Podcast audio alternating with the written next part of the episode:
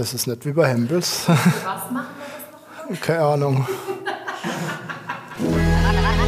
Charakter, Boden, Charakter. Boden, Böden. Charakter. Charakter, Charakter, Böden. Charakter, Botte, Otte und noch einmal Botte. Bier bleibt Bier und Säure bleibt Säure. Oder King Schorle. Köhler Rupprecht Teil 2.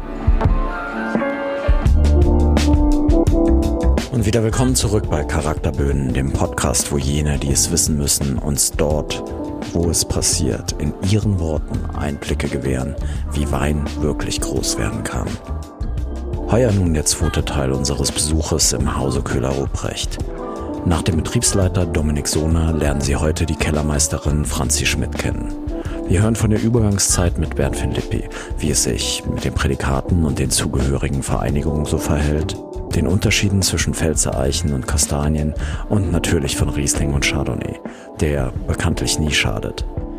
Bevor wir uns nun aber in Deutschrap-Karaoke verlieren, hinüber zurück nach Karlstadt an den nördlichen Teil der Pfälzer Weinstraße.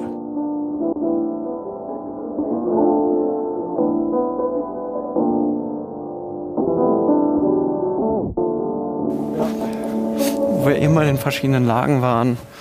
Ähm, es ist ja auch recht konstant, was über die Jahrzehnte hier rauskam an Anlagen. Es gab daher nicht so viel Veränderung. Nee, also du meinst schon verschiedene Lager, die wir mhm. Weingut haben. Nee. Äh, das liegt halt aber auch daran, dass wir den Fokus auf Kaltstadt haben. Ne?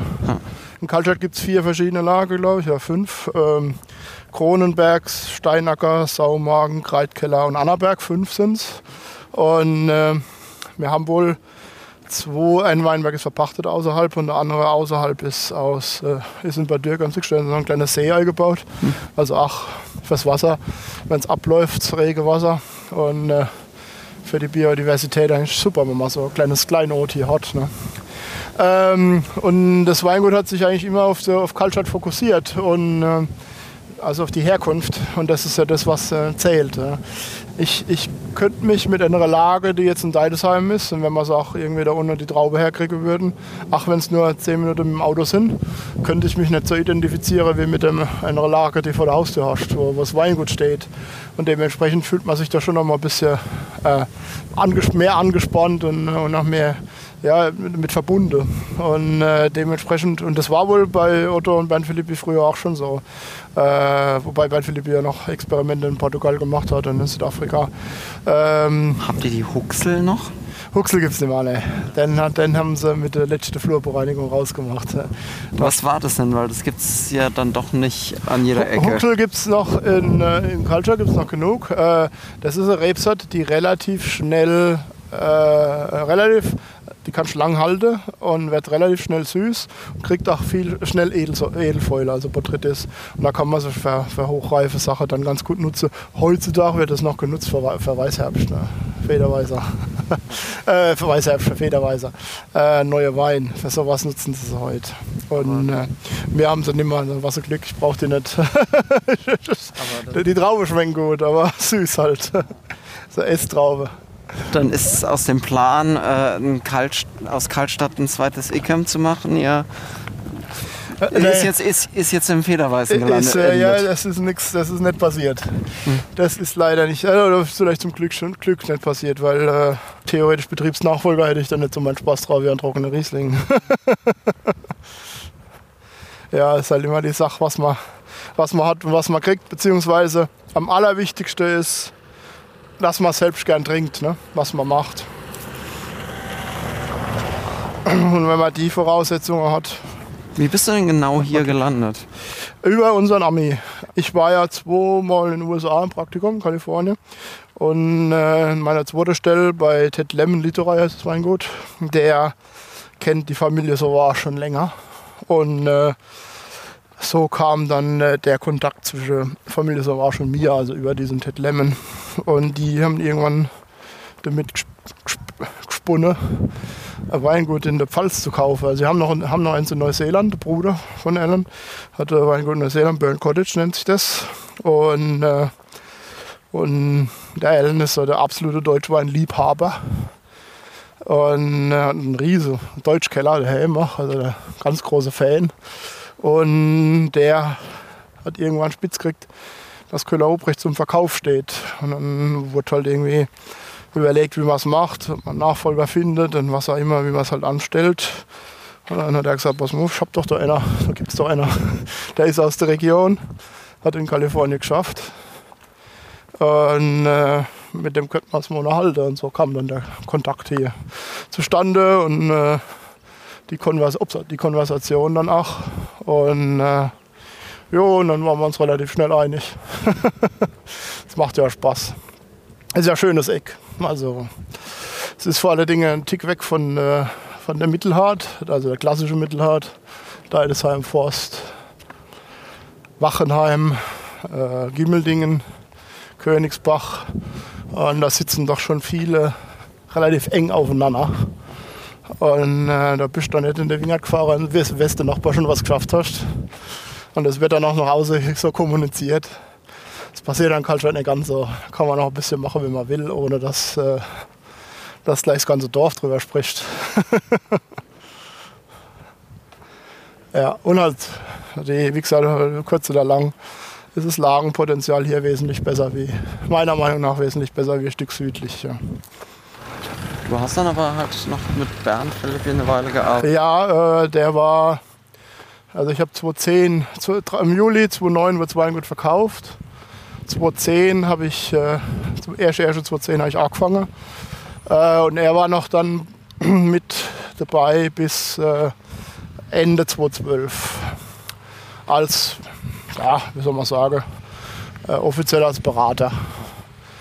Und äh, ja, ein Charakterkopf, der Typ, das muss man schon sagen. Äh, aber auch schwierig, weil äh, bei ihm gibt es nur weiß oder schwarz. Und sein weiß oder sein schwarz. Und äh, das ist dann halt auch nicht ganz so einfach, wenn man sein Weingut an jemand anderen verkauft und nach wie vor noch dabei ist. Ja. Nicht, so, nicht so einfach. Ja.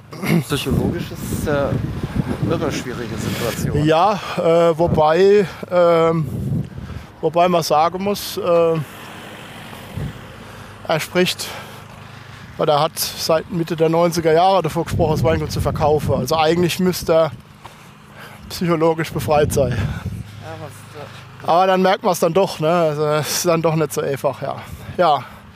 Aber äh, ich meine, wie sagt man so schön, in Tod muss man sterben, wenn, wenn man sich entscheidet, das Ding herzugeben, muss man sich auch damit abfinden. So hart das es ist, ja.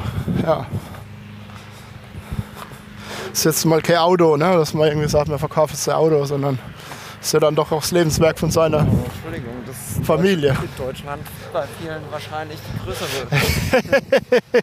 ja, aber es ist, äh, das stimmt, aber es ist jetzt nicht über Generationen äh, in der Familie. Außer du hast einen alten Benz, also der uralte Benz. mit dem übrigens die Beta Benz äh, dem ersten Modell äh, sogar bis zum Henninger gefahren ist. Und damals äh, bei der ersten Ausflugsfahrt äh, Kaltstadt auch schon besucht hat. also ein Dorf voll von Geschichte und Geschichten. ja. Ja, eine der Geschichten, der Geschichten, die bei euch immer auftaucht, ist ja, dass ihr sehr lange Teil einer Vereinigung wart und euch dann da gelöst habt. Ja, ähm, das ist äh, richtig so. Ähm, wir sind oder wurden Mitglied im Verband der Naturweinversteiger, ich glaube 1928 oder 26, 26 relativ äh, früh. Pfalz war seit 1908, da war der Herr Köhler, der kam dann irgendwie bis wie gesagt 20 Jahre nach Kaltstadt und war der Initiator, dass Weingut Mitglied wird. Ähm, und dann sind wir 2000, Ende 2014 aus dem Verband der Prädikatsweingüter dann ausgetreten. Ähm, auch das hat damit zu tun, dass wir halt unseren, ja, unserer Linie treu bleiben nach hier äh, wenig Platz ist für Neues, in Anführungsstriche. Und uns halt der Tradition der Prädikatsweine bzw. Naturweinversteiger ähm, treu bleiben wollten, indem man weiterhin das Wort Prädikatswein auch aufs Etikett schreibt, also Kabinett Spätlese, Auslese. Indem wir zeigen, dass halt die Ursprungsidee, Weine nicht zu äh, schaptalisieren, dass wir das weiterhin so machen. Und, äh, und gleichzeitig äh, der Gedanke zur Lage auf dem Etikett als, wichtigste, als wichtigste Herkunft auf dem Etikett, den verfolgen wir schon auch. Äh, nur sind wir halt der Meinung, dass man aus einer Top-Lage, wie zum Saumage, mehr als ein großartiger Wein produzieren kann. Ne? Im, Im Notfall machen wir sieben oder acht trockene Weine pro Jahrgang raus. Und äh, das war halt konträr, konträr, zu der neuen Idee, das äh, sogenannte Verband der Prädikatsweinversteiger, äh, Prädikatsweingüter sind ja quasi nur noch Qualitätsweine, die trocken produziert werden. Dementsprechend kann ich das so provokant auch sagen. Ähm, ja, sind wir ausgedreht und das Leben geht weiter. es ist ja ein Leben und Leben lassen. Und in dem Fall ging es darum, das Erbe Köhler Rupprecht im Prinzip zu erhalten oder und äh, mit einem neuen Gesetzestext, äh, nur um ein neues Etikett darzustellen oder neue Begriffe aufs Etikett zu machen, äh, wäre mir halt nicht unbedingt weiterkommen. Ja. Also ist unsere Meinung. Uns, uns gibt es noch, uns geht es seither genauso gut oder sogar noch ein bisschen besser. Und dementsprechend ja, war das ein äh, großer Schritt, aber, aber äh, in die richtige Richtung. Ja.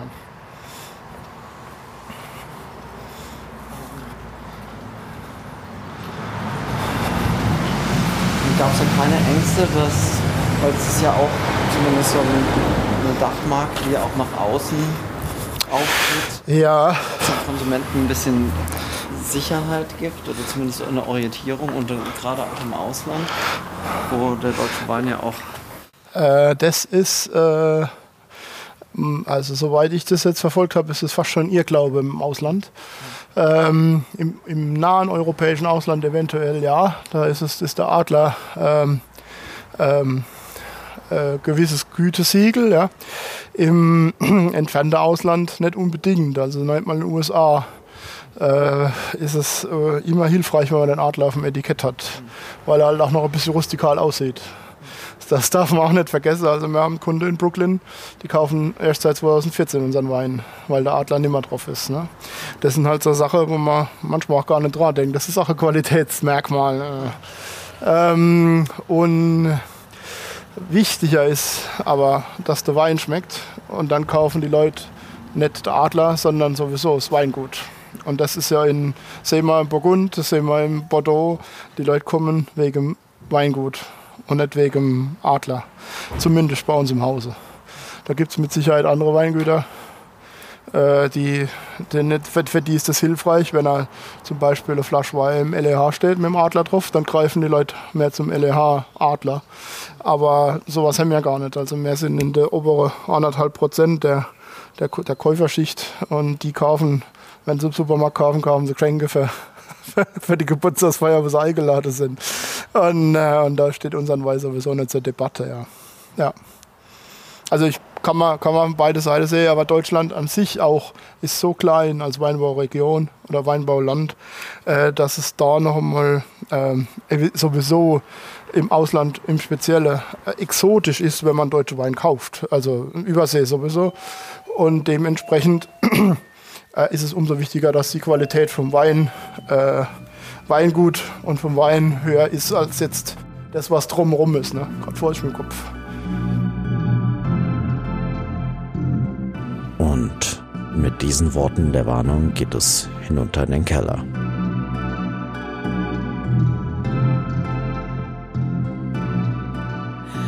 Äh, so, also äh, ja, mein Name ist Franzi Schmidt. Ähm, ich bin die Kellermeisterin hier im Weingut Köhler-Ruprecht und äh, ja, seit November 2013 mit an Bord.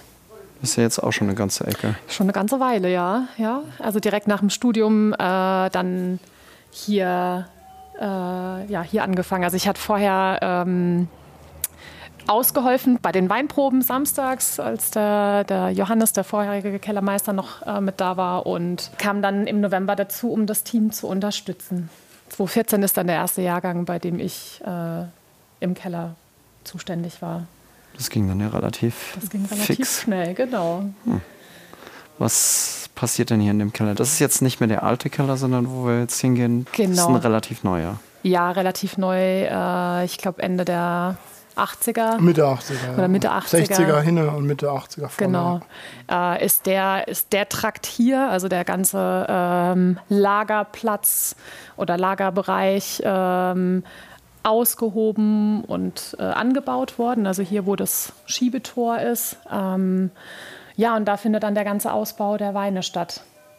Alles verteilt. Unten ist jetzt halt kein äh, alter historischer Gewölbekeller, ähm, wirst du auch gleich sehen. Aber ähm, ja, tut trotzdem äh, seinen Dienst. Gehen wir mal. Ja.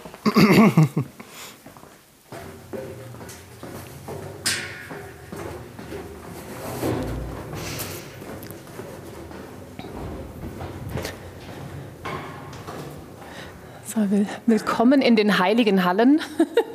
Man hört, die Akustik ist auch gleich eine andere. Ja, also äh, wie man sieht, sieht man Fässer. Äh, das ist ja auch das, was Köhler-Ruprecht ausmacht oder wofür Köhler-Ruprecht steht. Ausbau in alten Pfälzer Eichenholzfässern. Teilweise sind ein paar neuere dabei. Und die Fässer gibt es in den diversesten Größen. Das fängt an mit kleinen 240 äh, 300 Liter Holzfässern und geht hoch über die äh, klassischen Halbstück- und Stückfässer bis hin zu den Doppelstückfässern. Und für äh, Pinot Noir, also für den Spätburgunder, beziehungsweise auch für den Chardonnay, gibt es noch einen kleinen Anteil an Barrikfässern, französische Barriques.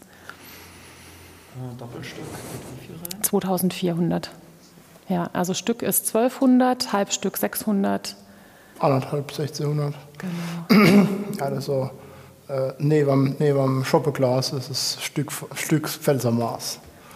Also keine 1000 Liter, sondern 1200 Liter. Ja, und wir reden hier also im Alter der Fässer. Äh, es gibt ne, ältere und jüngere, aber so Durchschnittsalter kann man wahrscheinlich sagen plus minus 60 Jahre. Ähm, teilweise sind Fässer dabei, die über 100 Jahre alt sind. Ja. Ja, und tun den Dienst. Genau. Also die klassischerweise waren die, also sind das neutrale Fässer, das heißt, die sind nicht getoastet worden. Also das hat man bei den Fässern nicht. Ähm, und durch das Alter geben die jetzt auch nicht mehr den, da geht es jetzt nicht um Holzgeschmack, äh, sondern eher um Sauerstoffeintrag. Ja, also Holz als Medium, aber in einer neutralen Art und Weise dann für den, für den Ausbau der Weine. Wenn die Fässer mal über den Punkt weg sind, dass sie noch Holzgeschmack abgeben, was ist denn dann noch der Unterschied zwischen einem alten und einem neuen Fass?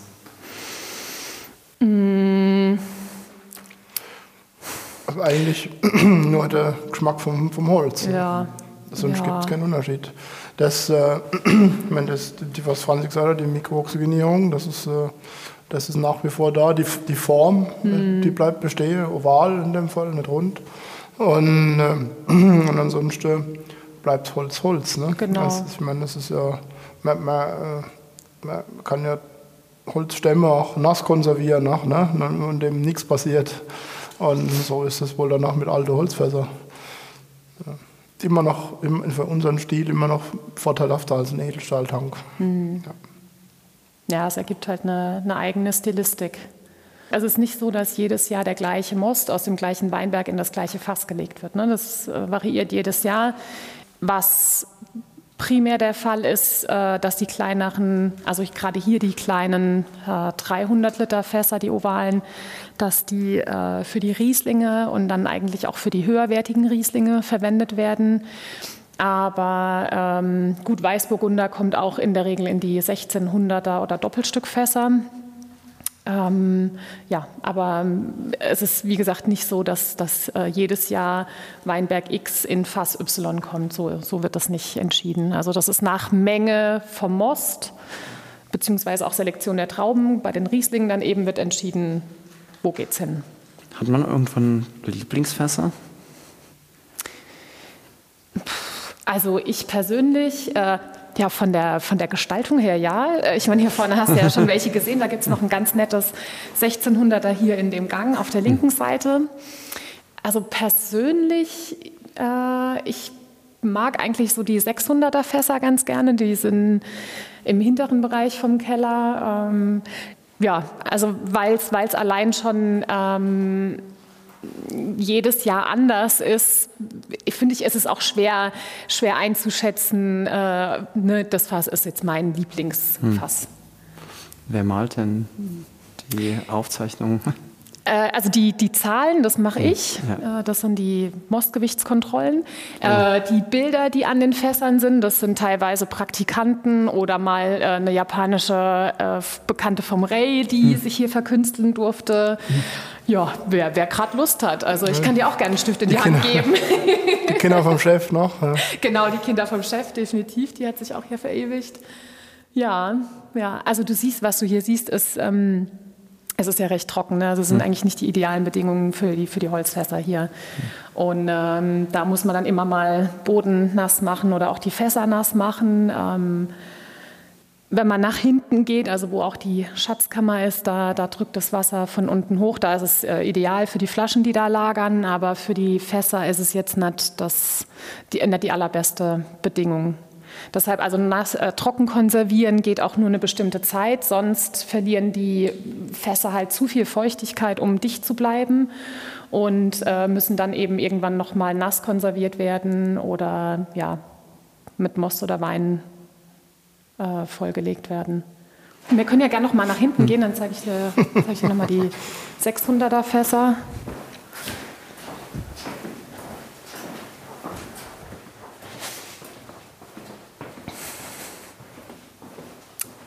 Ja, du warst ja schon mal hier unten. Ne? Also hier 600er Fässer.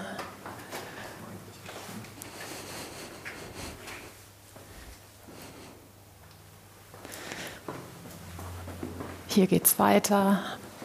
Noch ein paar mehr. Und das sind dann noch 1200, also Stückfässer mit äh, Kastanienholz. Und die ja. ja also ich glaube, als gebräuchlich ist es jetzt, also jetzt eh nicht mehr. Nee, die waren früher, also zu der Zeit, wo die bestellt wurden, waren die billiger als Eiche. Deshalb hat man auf Kastanie zurückgegriffen. Das sind aber auch in Bad Dürkheim auch gemacht, also Pfälzer Kastanie in dem Fall auch. Aber äh, von, de, vom Geschmack her macht es keinen Unterschied. Die Holzstruktur ist eine andere. Also wenn man, wenn man sich mit Holz ein bisschen auskennt, kann man, sieht man es direkt am, äh, am Fasstürchen. Aber äh, vom, vom Vergärung her und so ist es alles identisch eigentlich. Ja. Man, man hat zwischendurch mal mit Barrikfässer mit Kastanie gespielt. Aber offenbar hat sich doch die Eiche mm. durchgesetzt, ja. ja. Ja, und hier ist noch die ähm, Schatzkammer.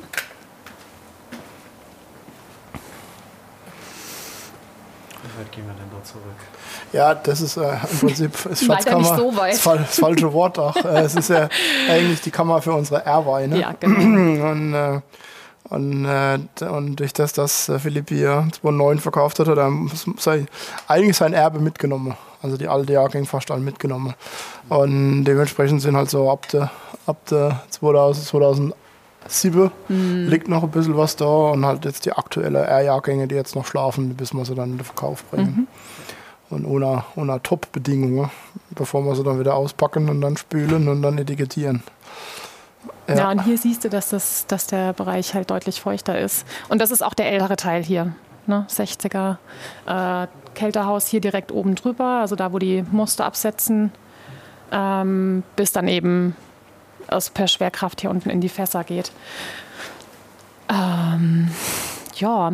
Aber das heißt hier, wenn man jemals ein Weinkau Weingut kaufen will, ein Traditionsgut, sollte man auf jeden Fall vorher festlegen, was so an Katalog aus dem Archiv. Äh, ja, äh, wenn der äh, Verkäufer interessiert ist.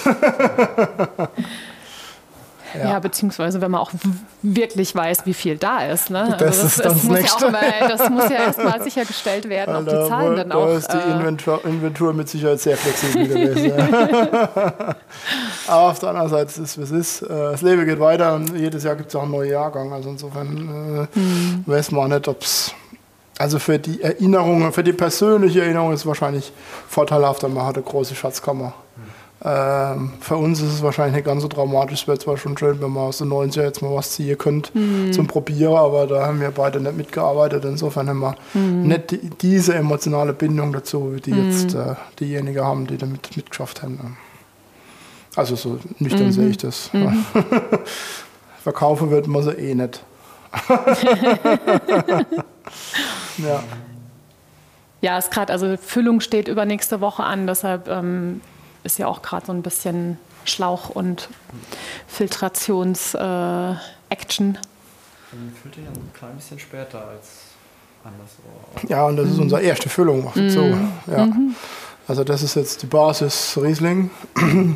Und Rest Spätburgunder, Spätburgunder aus 18 noch, ja. Muscatella und Scheurebe. Ja, und dann äh, füllen wir im Juli nochmal, ne? Ende mhm, Juli. Ende Juli. Sp äh, Weißburgunder, Chardonnay und Saumagen Riesling. Mhm. Also das ist schon wesentlich später wie das Gros, mhm. sagen wir so. Ja. Das heißt aber, dass die Weine halt grundsätzlich sieben, acht Monate auf der Hefe liegen mindestens. Die Saumagen-Rieslinge sind eigentlich die, die am längsten Zeit haben.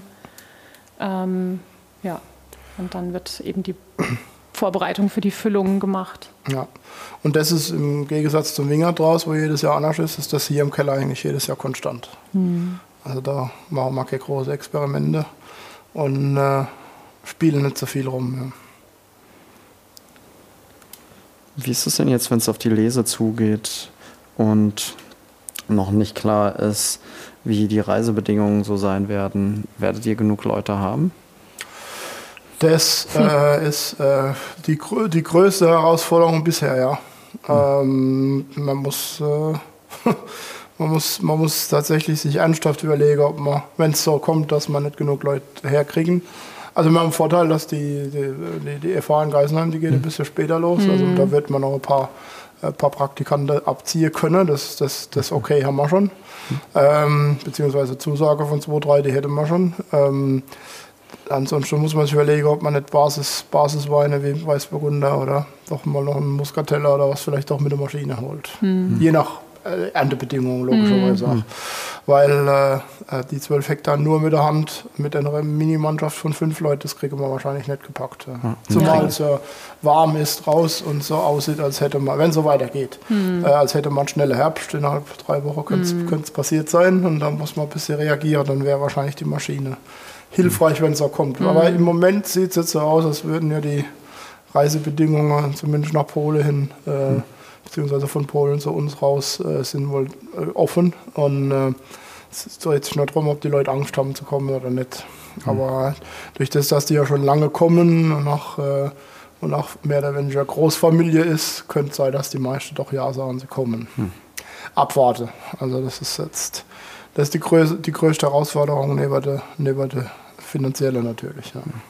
Gibt es schon so Bieterstreite um Lesemannschaften, Material? Weil ich meine, die, die Vollernte gibt es ja auch nicht mm. unendlich. Ja, ja, gut, die müssen dann halt nachts durchfahren. Ne? Ja. Also die Maschinen kosten das gleiche Geld, ob die nachts fahren oder tagsüber, das spielt keine Rolle. Mhm. Ähm, und die sind ja froh, dass sie dann noch das Geld verdienen können, die Jungs. Ja. Aber sonst äh, habe ich von Wettbewerben noch, noch nichts gehört. Nee. Ja. Mhm. Das, sind, das muss man halt so wahr sagen, was, was die Handleser angeht, gibt es ja falls nicht mehr so viel. Es wird wieder ein bisschen mehr, glaube ich, wird es noch vor zehn Jahren, aber so viel gibt es jetzt nicht mehr, weil ja das meiste befahrbar ist und da also man wird mit Sicherheit immer wieder Leute finden. Aber es ist, ist, ist eine Herausforderung, ja. Müssen wir abwarten, dann müssen wir uns im August nochmal drüber unterhalten. Mhm. Oder Anfang September, ob das wirklich so klappt, wie wir uns das jetzt vorstellen. Ja, allem, ich meine, man weiß ja jetzt auch nicht, es kann sein, dass der Juli ja total verregnet wird, ne? Dass das Ganze nach hinten geschoben wird, die ja. Reife verzögert ja. ist. Also du kannst halt irgendwie noch, also zum jetzigen Zeitpunkt einfach noch keine mhm. wirklichen Prognosen abgeben. Ja. Ah ja, und dann ist halt nochmal eine Herausforderung, wenn es dann so ist, dass du das genug da hast, dass sie halt auch genug Abstand haben. Ne? Mm. Also so, so, wie die ganze Zeit alle in Emma Haus schlafen, das geht dann nimmer. Mm. müssen sie, obwohl sie alle miteinander verwandt sind, mm. müssen, sie, müssen sie wahrscheinlich doch irgendwie, müssen wir noch was anmieten und dann Mittagspause in zwei Räumen machen und dann drei Räume, nicht nur in Emma. Also so ein bisschen abzusehen, was passiert. Ja. Aber vielleicht kommen wir auch gut rum. Und die, die Hauptbeschränkung hört ja bis jetzt zum 31.08. auf. Äh, und wenn das so, so gut weiter rumgeht, wie es im mm. Moment läuft, dann könnte es sein, dass alles läuft wie immer. Aber warten wir mal ab. Wenn, ja. genau. Also, wir, wir haben mal zumindest immer noch ein kleineres Problem, als ein Fußballverein sein Stadion vollzubringen. ich glaube nicht, dass die im September schon voll werden dürfen. Was sich ja auch ändert, wir hatten es ganz am Anfang, als wir draußen im Berg waren, ist das Wetter, das Klima im Allgemeinen. Ähm, ihr wart ja eine der, oder die Vorgänger waren ja eine der ersten, die sich hier auch um den Spätburgunder gekümmert haben. Da habt ihr wahrscheinlich in der Zeit, in der ihr hier seid, auch schon starke Unterschiede mitbekommen. Ja, also ich meine, man merkt schon, dass es halt, also Spätburgunder ist eine der Rebsorten, die bei uns mit als erstes geerntet wird. Also oder mit im ersten Drittel, sage ich jetzt mal, äh, der Lese ist. Und entsprechend, äh, je nach Jahrgang, äh, variiert das ja immer mit dem Lesezeitpunkt, aber man merkt schon, dass es tendenziell nicht mehr Ende September, sondern eher Anfang September mit der Lese losgeht oder losgehen wird. Und ähm, also ich finde das, ja, also das ist schon der, der größte Unterschied, weil wir vor allem als, äh, gut, die Rieslinge, das ist nochmal eine, eine andere Nummer, aber als Weingut an sich haben wir immer zu denen gezählt, die am längsten und äh, am, bis zum spätesten Zeitpunkt gelesen haben. Ähm, ja, wird, wird sich zeigen, wie das, wie das halt so noch möglich ist. ja, also das, das, Wort Spätburgunder ist eigentlich täuschend. Ja.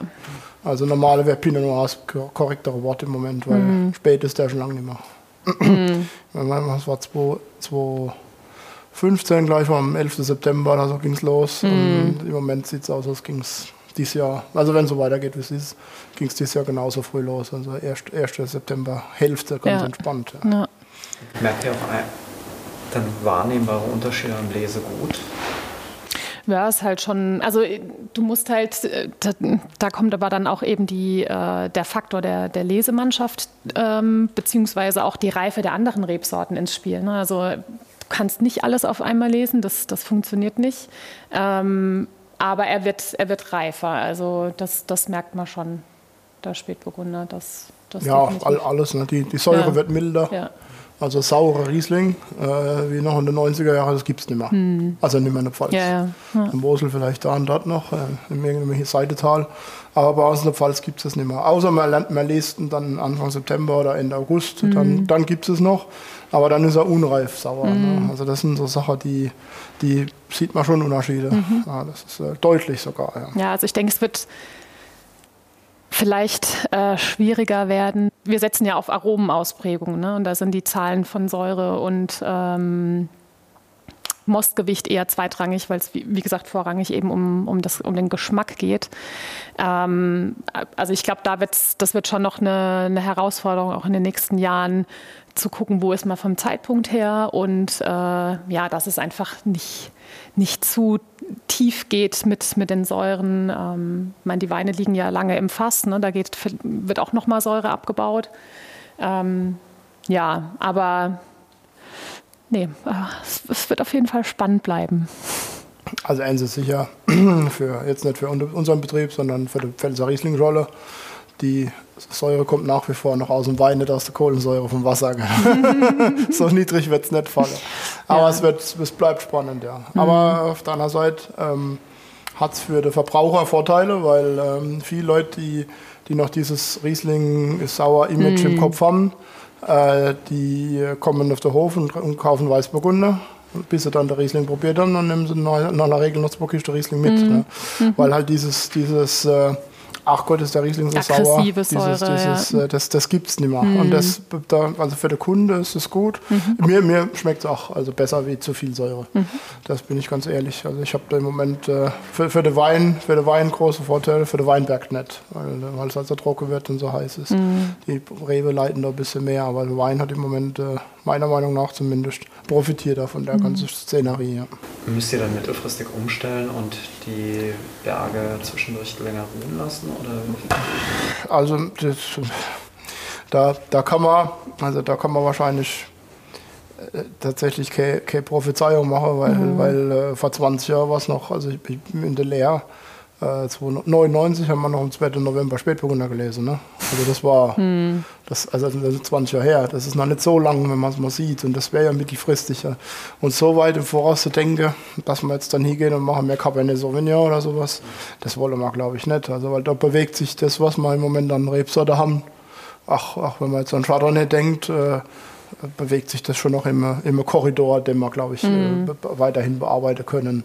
An was man denken kann, ist die, die Laubbahn vielleicht nicht ganz so Genau. hoch machen oder, oder zum Teil ein bisschen höher machen, dass mehr Beschattung ist. Und Also sowas muss man sich überlegen oder ob man überhaupt noch Blätter wegmacht für, für mehr Sonneneinstrahlung.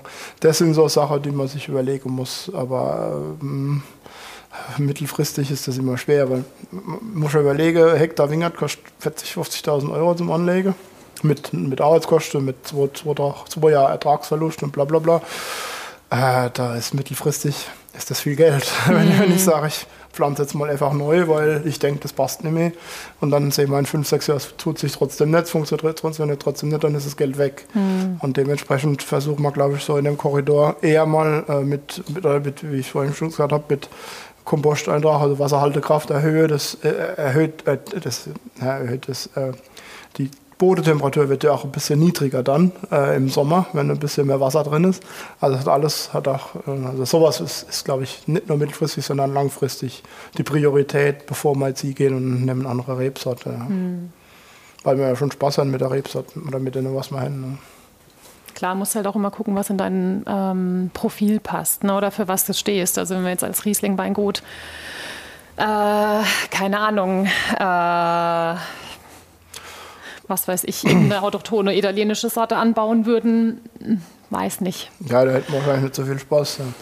Und dann muss man halt dazu sagen, es wird ja hier wird ja auch viel, also jetzt, jetzt habe ich eben Cabernet Sauvignon gesagt, aber wir können auch Syrah nehmen. Es gibt so zwei, drei äh, Kollegen um uns rum, den Syrah.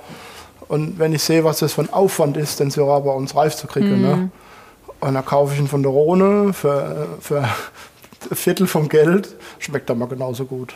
Also da, lass, da kaufe ich ihn lieber aus, weiterhin aus Frankreich, als dass ich mir die Mühe gebe und, und pflanze Syrah bei uns in der Pfalz. Ja. Möglich ist es, top Syrah zu machen, garantiert. Aber der Aufwand, den man dann hat, der ist so groß, äh, dass man dann lieber beim Riesling und bei dem, was man hin, Weißburgunder und Chardonnay bleiben, glaube ich. Ja. Spätburgunder auch. Ja. Über den Chardonnay habt ihr bis jetzt noch nicht so viel gesagt. Ja, äh, weil wir wahrscheinlich nur im Saumarkt waren. Chardonnay haben wir halt vorne die neue Holzfässer, die sind für den Chardonnay. Also sobald der Holzgeschmack weg ist, äh, der darf Riesling-Reihe vorher nicht. Riesling im Chardonnay steht es ein bisschen besser. Und äh, Chardonnay haben wir seit der erste Weinberg seit 88, also schon ein bisschen älter. 90 wurde es, glaube ich, überhaupt erst richtig erlaubt in der Pfalz. Und das ist so ein bisschen unser zweites Stand, weißes Standbein eigentlich äh, neben dem Riesling. Auch immer beliebter geworden, also gerade so in den letzten Jahren. Ähm, ja, ist das irgendwie so eine Chardonnay-Stilistik, die, die ganz gut ankommt. Also in zwei Varianten, in der ähm, eher klassischen äh, neutralen Holzvariante. Ähm, und die andere wäre dann klassischer mit ein bisschen mehr Neuholzeinsatz.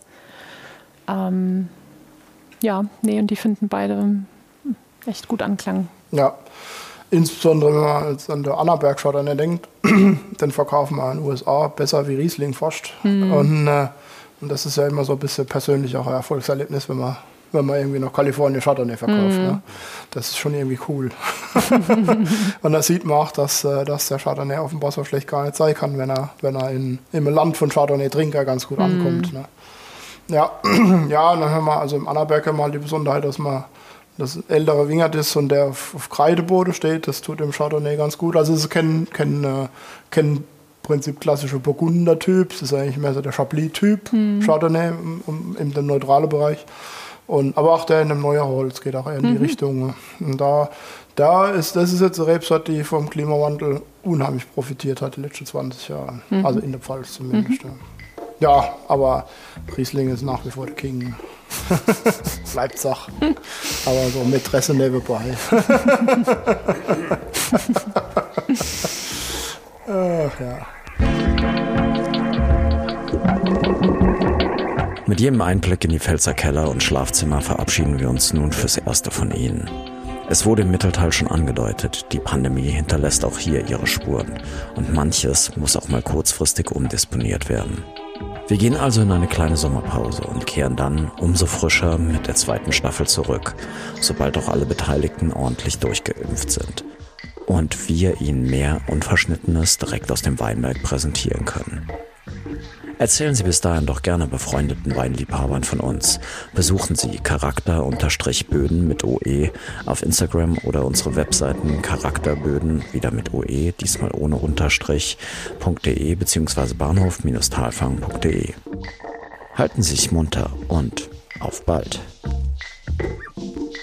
Sie hörten die Episode Nummer 9 und damit den Abschluss der ersten Staffel von Charakterböden einer Jadastar-Produktion. Wie immer sorgte der geborene Pfälzer Marc Übel dafür, dass nicht nur seine Landsmannschaft so prima es irgend geht zu hören ist. Die hessischen Adleraugen kamen Hoffmanns Wachen stets darüber, dass sie beim Nachlesen nicht allzu sehr stolpern, selbst wenn die Idiome ihnen fremd sein mögen. Thorsten Schmidt recherchiert zwischen Hunsrück und Köln, befragt die Menschen und schießt die Bilder, die zusammen mit Johann Gehlens Berliner Entwürfen dann von Jan Niklas Jansen via München im Internet platziert werden. Das Intro wurde von dem Wiener Oliver Johnson und dem Rheinländer in der Hauptstadt Dennis Hörter produziert. Die restliche Musik kam in dieser Folge von einem Kölner Westfalen, Frank Becker-Westkamp und Dennis Edleb Hörte. All dies wäre aber nichts wert, wenn auch in solch einem verregneten Mai sich die Winzerinnen vor ihrem Alltag draußen drücken würden. Danke, nicht nur dafür. Und heute ganz besonders nochmal dem erstklassigen Team aus der Pfalz, Franzi Schmidt, Rai Suzuki und Dominik Sohner. Wir freuen uns auf Sie und die nächste Staffel in nur wenigen Wochen. Wohlsein.